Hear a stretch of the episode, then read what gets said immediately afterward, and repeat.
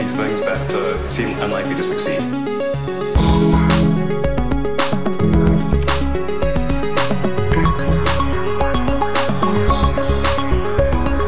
Hola a todos y bienvenidos a un nuevo episodio de Elon. Yo soy Matías Zavia, me acompaña Alex Barredo. Vaya semana, vaya semana para Tesla, vaya semana para Elon Musk. ¿Qué piensas de todo lo que ha pasado, Alex? Ah, mal. O sea, mm, sinceramente, lo, es que lo que comentamos toda la semana siempre es lo mismo. Es en plan, está muy nervioso, le veo como a punto de explotar, no sé qué.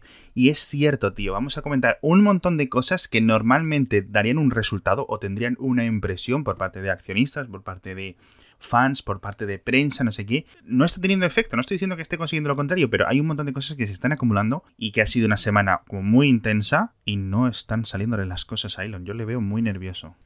¿Qué te parece si empezamos por algo tranquilito, la actualización de los nuevos Model S y Model X, que ha sido un poco diferente a lo que se esperaba? Se había filtrado eh, que iban a pasar a, usar las, nuevas baterías que desarrolló Tesla para el Model 3. No ha sido así, han mantenido la, las baterías anteriores, pero han hecho ciertos cambios en la eficiencia del motor, en la eficiencia de los rodamientos de, las ruedas, de los cojinetes, etc. Y al final han conseguido un hito nuevo en la autonomía de estos modelos, eh, los primeros modelos de, Tesla para el consumidor eh, final, la parte del roster. Eh, se trata de una actualización que llega en un momento en el que el Model S y el Model X han caído, pero drásticamente en ventas. Mm, se han vendido un 56% menos en el trimestre, en el primer trimestre del año con respecto al cuarto del año anterior. Y durante el trimestre actual también se está vendiendo muy mal comparado con el año pasado. Es decir, el segundo trimestre de 2019 comparado con 2018, bastante mal. De momento, buenas noticias porque parece que la mayor parte de la canibalización es hacia el Model 3, pero ahora es cuando, claro, llegan el, Jaguar E-Pace, llega el Audi e-tron, llegan un montón de competidores reales. Que vale, en, aquí tú y yo somos de la digamos, de la escuela de que el e-tron, el Jaguar E-Pace, pues no son son competidores, pero preferimos el, el, X o preferimos el S, por ejemplo, dentro de algunas cuestiones. Son grandes coches, pero bueno, a nivel de autonomía, por, por ejemplo, siguen quedando por detrás, un montón de factores, pero tienen una muy fuerte imagen de marca, tienen una red de concesionarios, tienen una red de asistencia y tienen una imagen, tanto Jaguar como Audi, tradicional, pero superior a la de Tesla, a día de hoy, ¿vale? Los, los Tesla tienen sus cosas, pero es una competencia fuerte, fuerte, muy fuerte, que hasta ahora Tesla pues no tenía, porque es que básicamente estaban solos solos.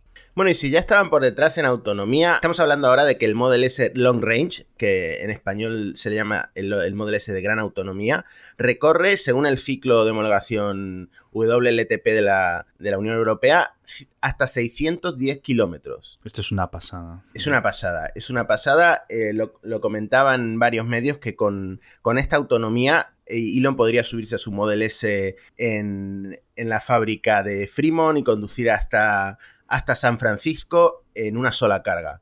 Sí, el, la típica Los Ángeles-San Francisco. Bueno, yo no sé si se puede hacer o sería muy la típica, ¿no? De yendo despacito, etcétera. Pero las autonomías están quedando eso. Obviamente, esto es el modelo gigante en el, en el 100D, con lo cual, bueno, es un modelo muy caro. Y en cuanto al Model X, se queda el de gran autonomía en 505 kilómetros.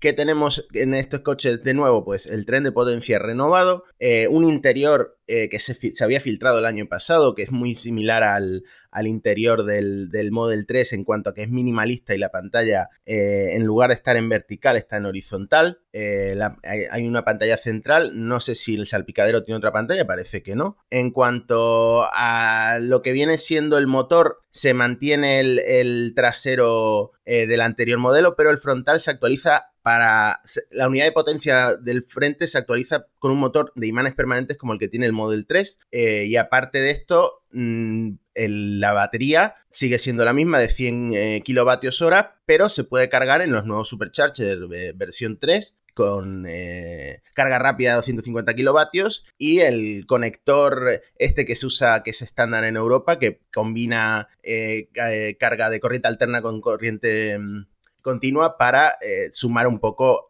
de velocidad a la carga. Eso es todo. Aparte, bueno, también otra novedad es un sistema mejorado de amortiguación y creo que, creo que nada más, una actualización importante, pero, pero ningún cambio de baterías Sí, viene sobre todo sin un cambio de diseño eh, externo, es decir, por fuera es exactamente idéntico, con lo cual, bueno, yo creo que esto es lo que algunos fans esperaban, que hubiera una renovación de, estos dos en este sentido. A efectos prácticos, lo que ha hecho Tesla es optimizarlo. Es decir, estamos haciendo este tipo de baterías, este tipo de drivetrains, este tipo de cosas ahora con el 3, con lo cual estamos haciendo mucho volumen.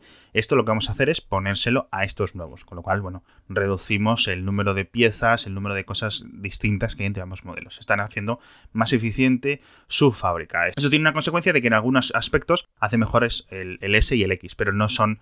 Yo creo que muchos fans esperaban otra cosa, un, cambio, un rediseño mucho más grande. Bueno, llegó el evento tan, que tantas expectativas había causado, el Autonomy Day, el Tesla Autonomy Day. Eh, se presentó exactamente lo que esperábamos, nuevo hardware diseñado por Tesla, dejan atrás los chips de Nvidia. La presentación fue muy técnica, muy larga, duró cerca de tres horas. Empezó tarde, por cierto, los que estábamos cubriéndola eh, tuvimos que esperar como media hora para que el streaming por fin pasara a la cámara del escenario y subieran, subiera Elon al escenario. Pero, en fin, un evento muy técnico sobre el nuevo hardware con muchas promesas por parte de Elon y que algunos califican ya de una maniobra de distracción para distraer a, bueno, a los inversores de Tesla de las dificultades que está pasando la compañía en este momento para, para entregar el Model 3, especialmente fuera de Estados Unidos y, al mismo tiempo sacarle un margen de beneficios. ¿Qué te parece toda esta polémica? A ver, tú, no organizas un evento para eh, inversores a dos días de presentar resultados financieros sin que tu objetivo sea modificar las expectativas, ¿no? Modificar, eh, eh, echar la bola hacia adelante, ¿no? Que es lo que ha hecho Tesla, porque son muchas cosas para 2020, para 2021, etcétera. Es decir, los resultados eran malos, como así se ha demostrado, la acción se ha metido un batacazo, ha pasado debajo de este nivel de resistencia que hemos comentado en el podcast, que es un poco aburrido hablar de esto, pero es muy importante porque de estos 250 dólares el precio de la acción dependen muchas cosas en Tesla. Hemos visto cómo han tenido que soplar 920 millones a los acreditadores, es decir, de un crédito que tenían, ¿vale? los han tenido que pagar. Si la acción hubiera estado a un precio mucho más, eh, un precio superior, no los hubieran tenido que pagar, se hubieran convertido en acciones y hubiera tenido Tesla 900 millones de dólares más en el banco, que le vienen muy bien. Entonces, diversas estimaciones ahora mismo lo que ponen es que Tesla vuelve a estar en pérdidas después de haber estado dos trimestres en resultados positivos y que el cuando este es un trimestre en el que se supone que iban a mantenerlo, el siguiente trimestre Elon dijo que iba a haber positivo, el trimestre es, digo siguiente trimestre, pero es en el que estamos ahora segundo. Ha anunciado ahora que no va a ser positivo, que va a volver a ser negativo y que será positivo el tercero. De nuevo, veremos. La mayoría de los inversores están mucho, mucho, mucho más cautas. Tanto los tradicionales como los pequeños, como los institucionales, etc. Se está erosionando mucho la confianza. Es decir, ya son muchas las eh, pataletas, las eh, promesas incumplidas que se le han eh, soportado a Elon. Con, tema de, de, los coches, las ideas, el no sé qué, el no sé cuánto. Entonces, el propio Elon lo dijo en la presentación, tú lo escucharías. Dice, una de las críticas que se me puede hacer con razón es que yo prometo cosas y que luego me pilla el toro, ¿no? Eh, con otras palabras. Y es cierto. Y dice, y es cierto. Bueno, ok, pero luego al final lo cumplo. Vale, mm, lo cumples, sí, pero o, dar horquillas más baratas es como o, no te pilles los dedos, di algo más porque no lo sé, no sé muy bien exacto. Y todo, todo lo que se ha presentado en el Autonomy Day, absolutamente todo es con el objetivo de echar la bola más adelante. Y hay muchas cosas que hay que ser muy fan y muy ciego. No fan, porque tú puedes ser un fan crítico, ¿no? Como yo creo que somos en este, en este podcast. Hay que ser muy ciego, hay que taparse mucho los ojos para no ver lo que realmente esto. El Full Safe Driving, el FSD, este chip, por muy bueno que sea, que no me cabe la menor duda que es un chip excelente, que es un chip en el que Tesla lleva desde 2015 trabajando, es un chip en el que Tesla dice que además está trabajando en la siguiente versión, ya sabemos que este tipo de versiones pues no creo que esté disponible para el año que viene, pero es posible 2022, ¿no? Un, nuevo procesador de este estilo, redundancias, etcétera. Es decir, es un chip que le ha, le ha costado a Tesla muchos años eh, y muchas horas de ingenieros trabajar y conseguir, etcétera. Es un gran... Ah, acontecimiento para la compañía, ¿vale? Y hace muy bien Elon en presumir de ello, pero ya se está poniendo a hablar del siguiente chip, ¿sabes a lo que me refiero? Es decir, céntrate en lo que has conseguido, céntrate en lo que tengo, y lo que tengo es un full self driving que no es realmente full self driving, es decir, esto no es nivel 5, no es nivel 4, ni se le acerca, ¿vale? Ya está. Eso no lo dice, no lo dice y sigue permitiendo. A Elon le molesta mucho la prensa, cuando la prensa dice cosas malas. Pero cuando la prensa dice cosas basándose en las falsedades que la propia Tesla publica, o que no la Tesla, porque es, es Elon, no es, no es la compañía, es, es Elon. Bueno, pues aquí también son, digamos, fake news, ¿no? Entonces no lo sé, no lo sé. Estoy, estoy un poco muy. Todo esto es solo con el chip, porque luego hablamos de, de las aspiraciones de los robotaxis y de las cifras que ha dado que no me encajan. ¿Te parece que hablemos de los robotaxis? vale, todo, básicamente todo lo que vamos a hablar hoy es irrelevante en el corto plazo para Tesla. Estamos hablando de proyectos de largo o mediano plazo. Es que incluso las fechas que dice Tesla hay que sumarles un tiempo prudente para que se lleguen. Pero en cuanto lleguen, la mayoría de los oyentes de este podcast no las van a ver hasta un tiempo después, porque esto no va a funcionar, o si va a funcionar, va a funcionar en algunos estados. Pero bueno, en algunos estados de Estados Unidos. Es decir, va a ser muy complicado. De hecho, hemos visto que los Model 3 están empezando a llegar ahora eh, a la conducción, es decir, con el volante a la derecha. A Hong Kong, a Reino Unido, a Sudáfrica, etc. Todos estos países están empezando a poder pedirlos ahora.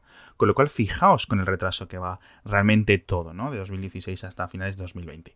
De 2019, quiero decir. Por cierto, en uno de estos tweets que suelta Elon, así en plan random, ha dicho que está considerando poner una fábrica en Alemania. Es que todo es eso, todo es eso. O sea, es en plan, vamos a ver, tío, te están investigando, literalmente te están investigando por poner tweets sin pensarlo, ¿vale?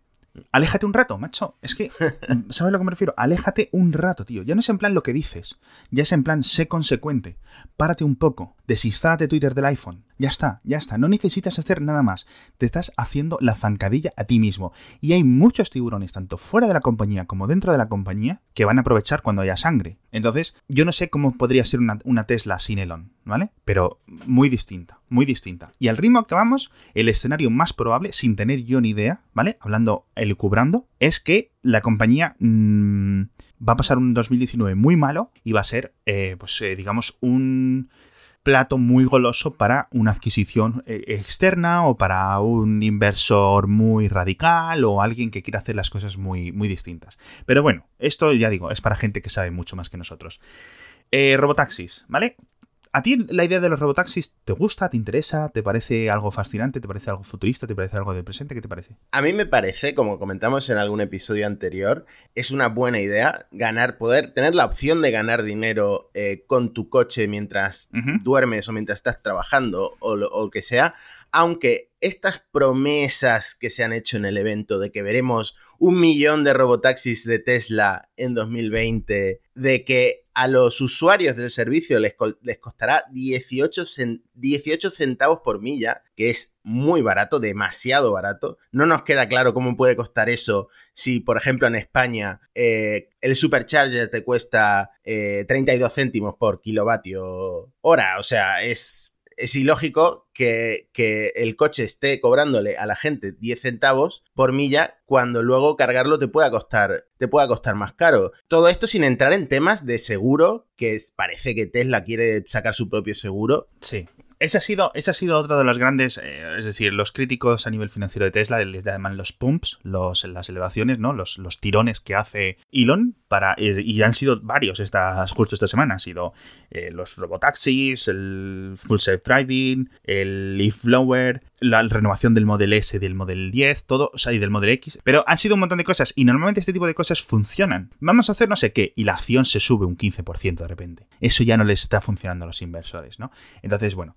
Eh, entonces, esto sería lo de los robotaxis. Eh, Tesla va a crear la Tesla Network, que es una cosa que lleva diciendo hace mucho tiempo, que básicamente es el gran... Es un cambio de negocio para Tesla. Es, es cambiar radicalmente su negocio. Hasta ahora, o hasta corto plazo es vender coches. Pero si realmente van a por la Tesla Network, cambia totalmente cómo debería de operar la compañía. Cambia radicalmente. Pasaría no solo a competir con Ford, tal, tal, tal, tal, sino con las Uber, las Didi, las no sé qué, no sé cuándo, que están desarrollando sus propios sistemas de conducción autónoma, también, obviamente, desde hace mucho tiempo, con mayor o menor garantía, ¿no? Pero digamos, es un mercado mucho más tecnológico, etcétera. Entonces, sería otra Tesla totalmente distinta, ¿vale? Al menos en el día a día o en el sentido de sus prioridades. Entonces, sobre esto, lo que has comentado tú. Un, dijo Elon, para mediados de este año habría unos 500.000 modelos de unos 500.000 coches de Tesla que tendrían capacidad full self-driving que podrían estar habilitados dentro de la Tesla Network.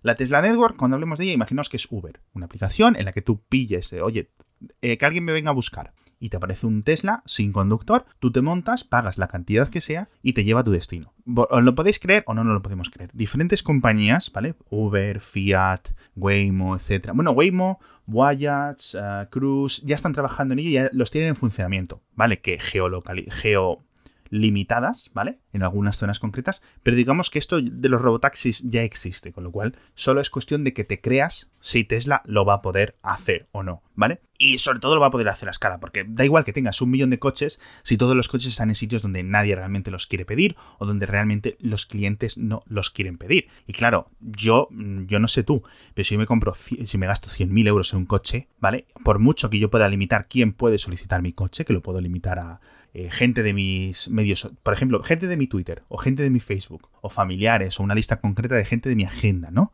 Yo no sé si se lo dejaría.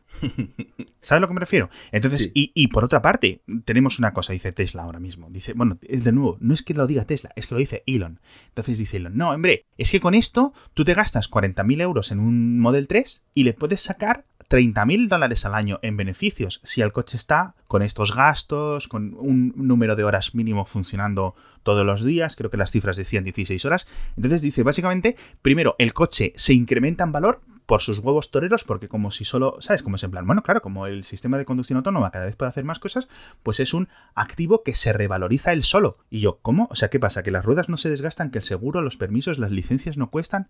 ¿Los asientos, todo no hay que renovarlo? No, no entiendo, ¿sabes lo que me refiero? No, no. Y no es así, porque en la realidad no están ocurriendo. Es decir, estamos viendo que hay un gran mercado de coches Tesla de segunda mano. Y ya está. Y si fuera así, ¿qué hace Tesla vendiendo coches? ¿Por qué no se los quedan para ellos? ¿Por qué necesitas que una persona te compre el coche, te dé a ti dinero y luego ellos se estén llevando el dinero? Y Tesla le dice, bueno, es que Tesla, es que Tesla te va a cobrar 25 o 30% de cada viaje que, estos coches en la Tesla Network hagan. Porque esa es otra. Hay juicios porque dicen que en el futuro, cuando se establezca la Tesla Network, Tesla no te va a dejar operar con tu coche dentro de Uber. Esto va a ser una competición dentro del futuro, pero son, ya digo, especulaciones. Entonces, ¿Por qué Tesla necesita a Pepito, a Juanito o a quien sea que le compre el coche por adelantado y lo ponga en la Tesla Network y Tesla solo se queda un porcentaje? ¿Por qué no Tesla se dedica a hacer este tipo de coches?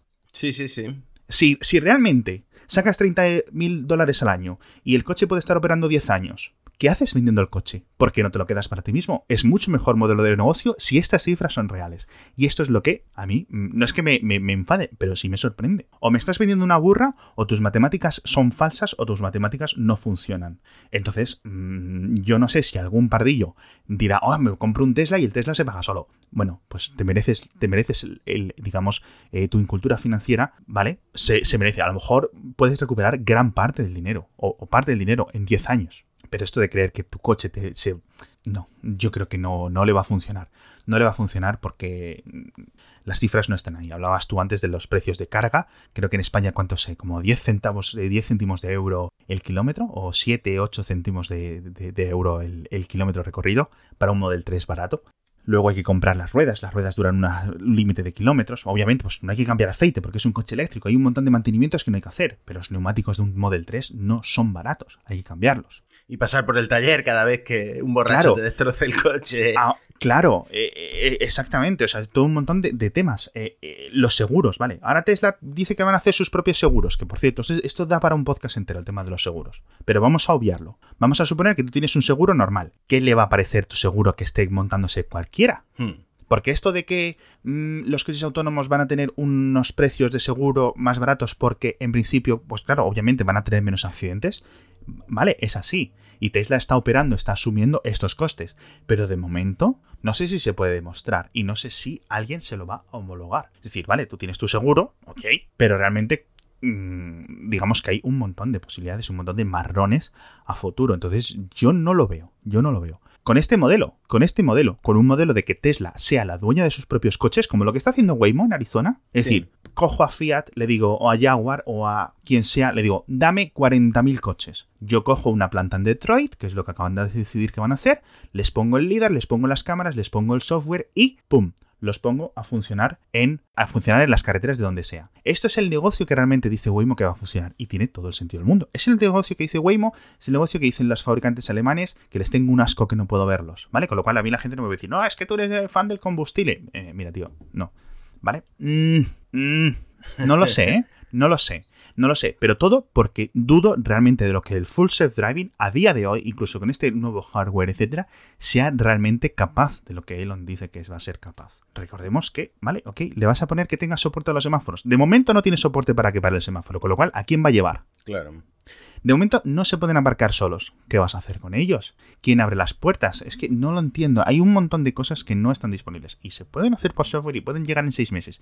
Pero en seis meses hablaremos. De momento quedan muchas, muchas, muchas cosas. Entonces, ¿no? 2020. Yo no me creo 2020. No me creo 2020 por un montón de factores de cosas obvias que las vemos ahí que no están. ¿Vale? ¿Que pueden estar? Sí. ¿Que Tesla tiene un historial en el que dicen que las cosas van a estar y luego no están? También, con lo cual, pues obviamente, pues más dudas. Si alguien de los oyentes realmente se piensa que se va a poder comprar un Tesla y recuperar el dinero, en un dejándolo, año. dejándolo ahí en la calle, ¿vale? Porque yo, por ejemplo, tengo mi coche totalmente fuera. O sea, mi coche a lo mejor, bueno, ahora estoy un poco más lejos y estoy usando un poco más el coche, pero mi coche, se, hay, hay, días que se tira mmm, 15 días sin moverse. ¿Esos 15 días va a estar mi coche haciendo dinero?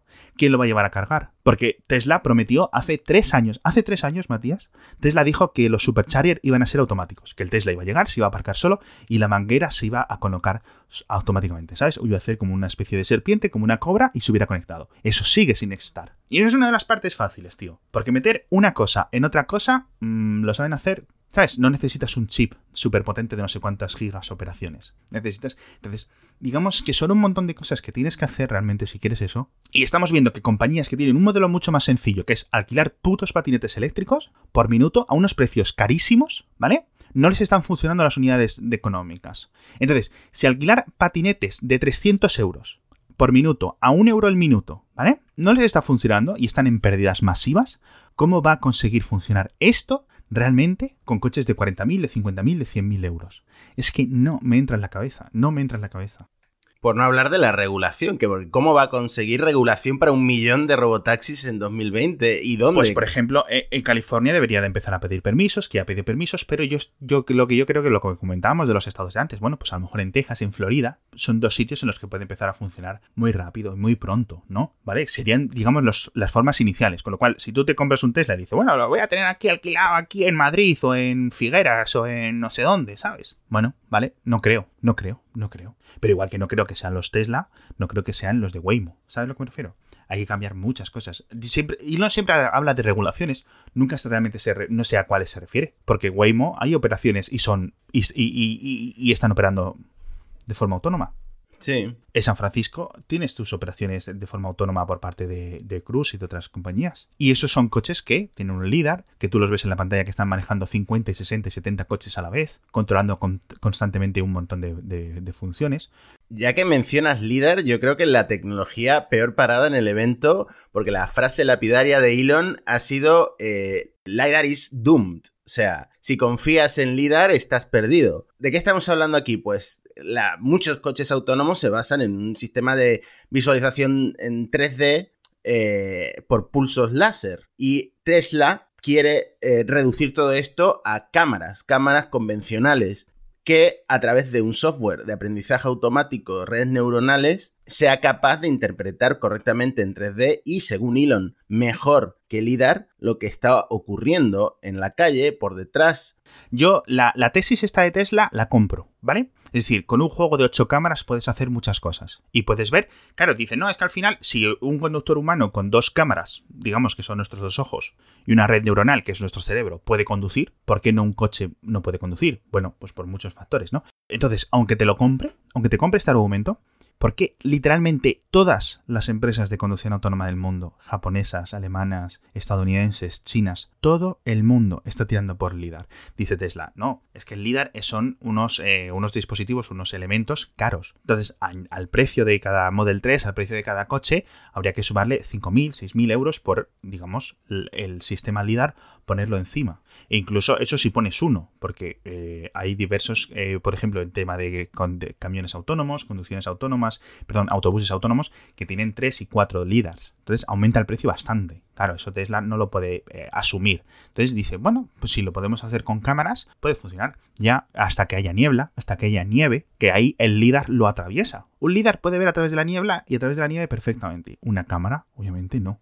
un montón de cosas que una cámara no puede hacer. Entonces, no lo sé, no lo sé. Ya te digo, te puedo comprar el, argumento, no sé si es una falacia de excesivamente sencillo o extremadamente simple, el argumento, me lo puedo también creer, pero me preocupa que literalmente el resto de ingenieros del mundo digan que el LiDAR es necesario, sobre todo para nivel 4 y nivel 5. Entonces, no lo sé, porque aquí ya estamos hablando de algo que Tesla no puede cambiar una placa base, como la renovación esta de hardware 2.5 al FSD, y gratuitamente sus clientes tengan un sistema de conducción autónoma mejor. Tienes que poner un sistema de LiDAR en el coche, y eso no se puede hacer. Me raya, me extraña mucho. Entonces, yo no me lo creo, no me lo creo, yo lo siento mucho. Yo entiendo lo que dice Elon, que es caro, y que a lo mejor dicen que pueden hacerlo con cámaras, no me lo creo por hablar de, el absolutismo de Elon al, creer que su hardware es superior al resto, algunas de las frases lapidarias que soltó en el evento son, por ejemplo, ¿cómo puede ser que Tesla, que nunca había diseñado un chip antes, haya diseñado el mejor chip del mundo? O sea, esto textualmente lo dijo Elon en el evento y luego añadió, eso es objetivamente lo que ha pasado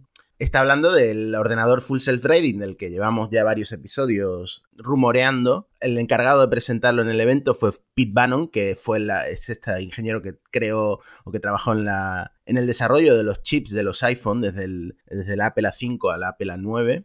Y este ordenador, que eh, es un ordenador pequeño que va por detrás de, la guantera, ya está en los Model S y los Model X que se hayan producido, que se vayan a producir desde el 20 de marzo, y en los Model 3 fabricados a partir del 12 de abril. Es un ordenador que se puede instalar eh, en tu coche, en tu Tesla, sin coste, siempre que pagaras por la actualización a, Full Self Driving. Eh, es un ordenador eh, que tiene dos chips funcionando siempre de forma independiente como un sistema de redundancia para que cualquier fallo que ocurra puedan compensar los errores entre ellos y que el coche siga funcionando. Es un chip muy potente. La gran ventaja que tiene, según Tesla y según pues, la, gente, los ingenieros que entienden de arquitectura, no es solo el hardware, sino que esté tan, también combinado con el software por parte de Tesla, aunque, aunque las promesas del software pues todavía son promesas, falta que el software mejore. Hemos visto vídeos de cómo un Model 3 podía predecir correctamente eh, cómo iba serpenteando una carretera para adelantarse y hacer la curva perfectamente. Hemos visto a un Model 3 pues saliendo de carreteras, adelantando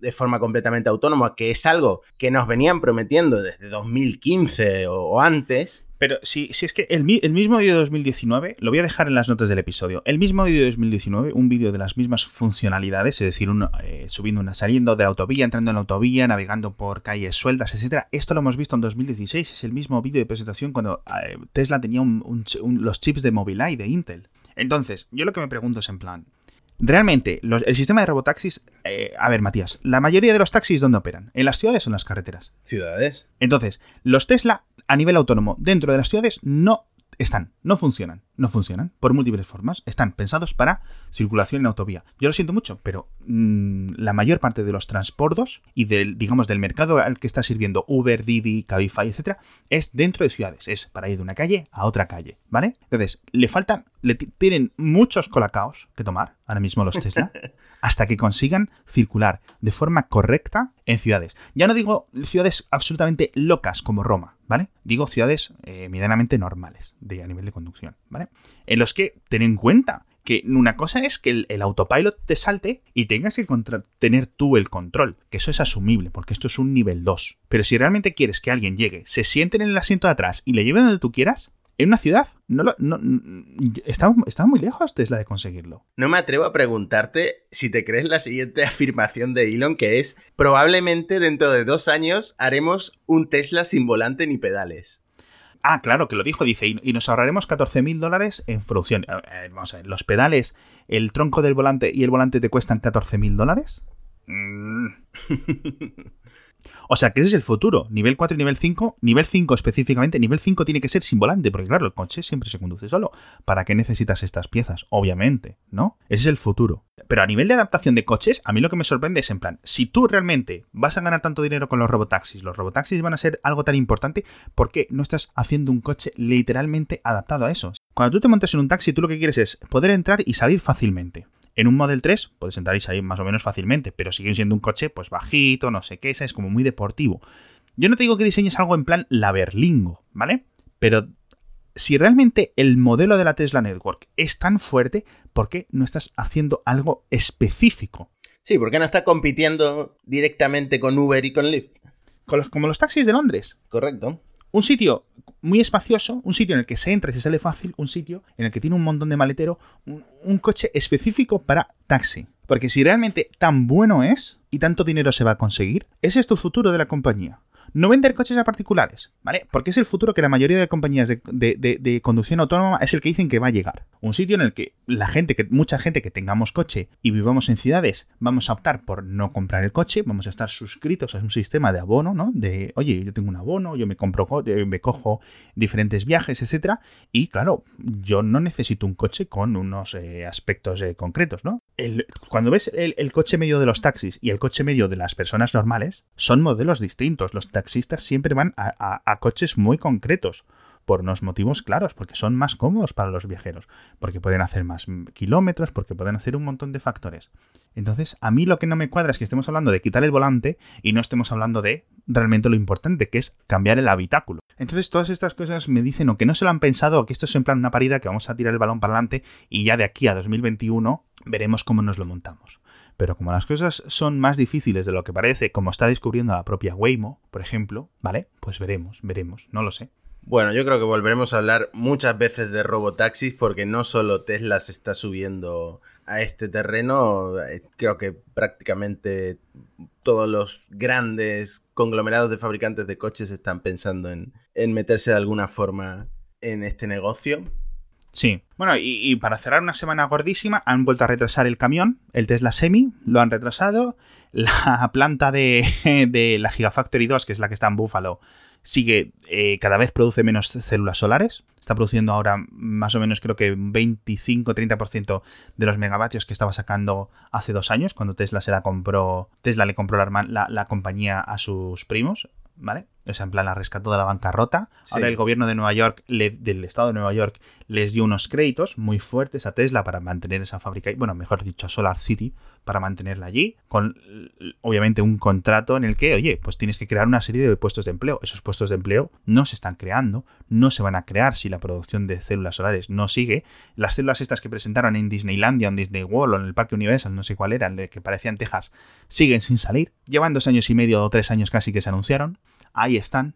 Y por ahí están, me refiero que ahí no están. Entonces, no lo sé, tío, no lo sé. ¿Sabes lo que se iba a presentar Tesla o lo que se iba a lanzar Tesla próximamente, según Elon en Twitter? Un soplador de hojas eléctrico y silencioso. ¿Qué te parece? Pues que, que muy bien, que ya hay un montón en el mercado y que, vamos, que no sé, o sea, que ahora compiten con Black and Decker. Pues vale, tío. del creador del lanzallamas y los ladrillos de The Boring Company llega el soplador de hojas. Bueno. A mí, a mí todo esto me fascina. Sigue, sigue enzarzado con la prensa. El otro día comentábamos lo de Electrek. Se puso a insultarle, porque no hay otra forma de hablar. se puso a insultar a Fred Lambert de Electrek. Me parece absolutamente fascinante que lo haga, por no decir otra palabra. En cuestión de días tiene que llegar a un acuerdo con la, con la SEC, con los reguladores. Vamos a ver en qué queda. Bueno, y con yo, yo creo que con esta nota un poco pesimista podemos cerrar.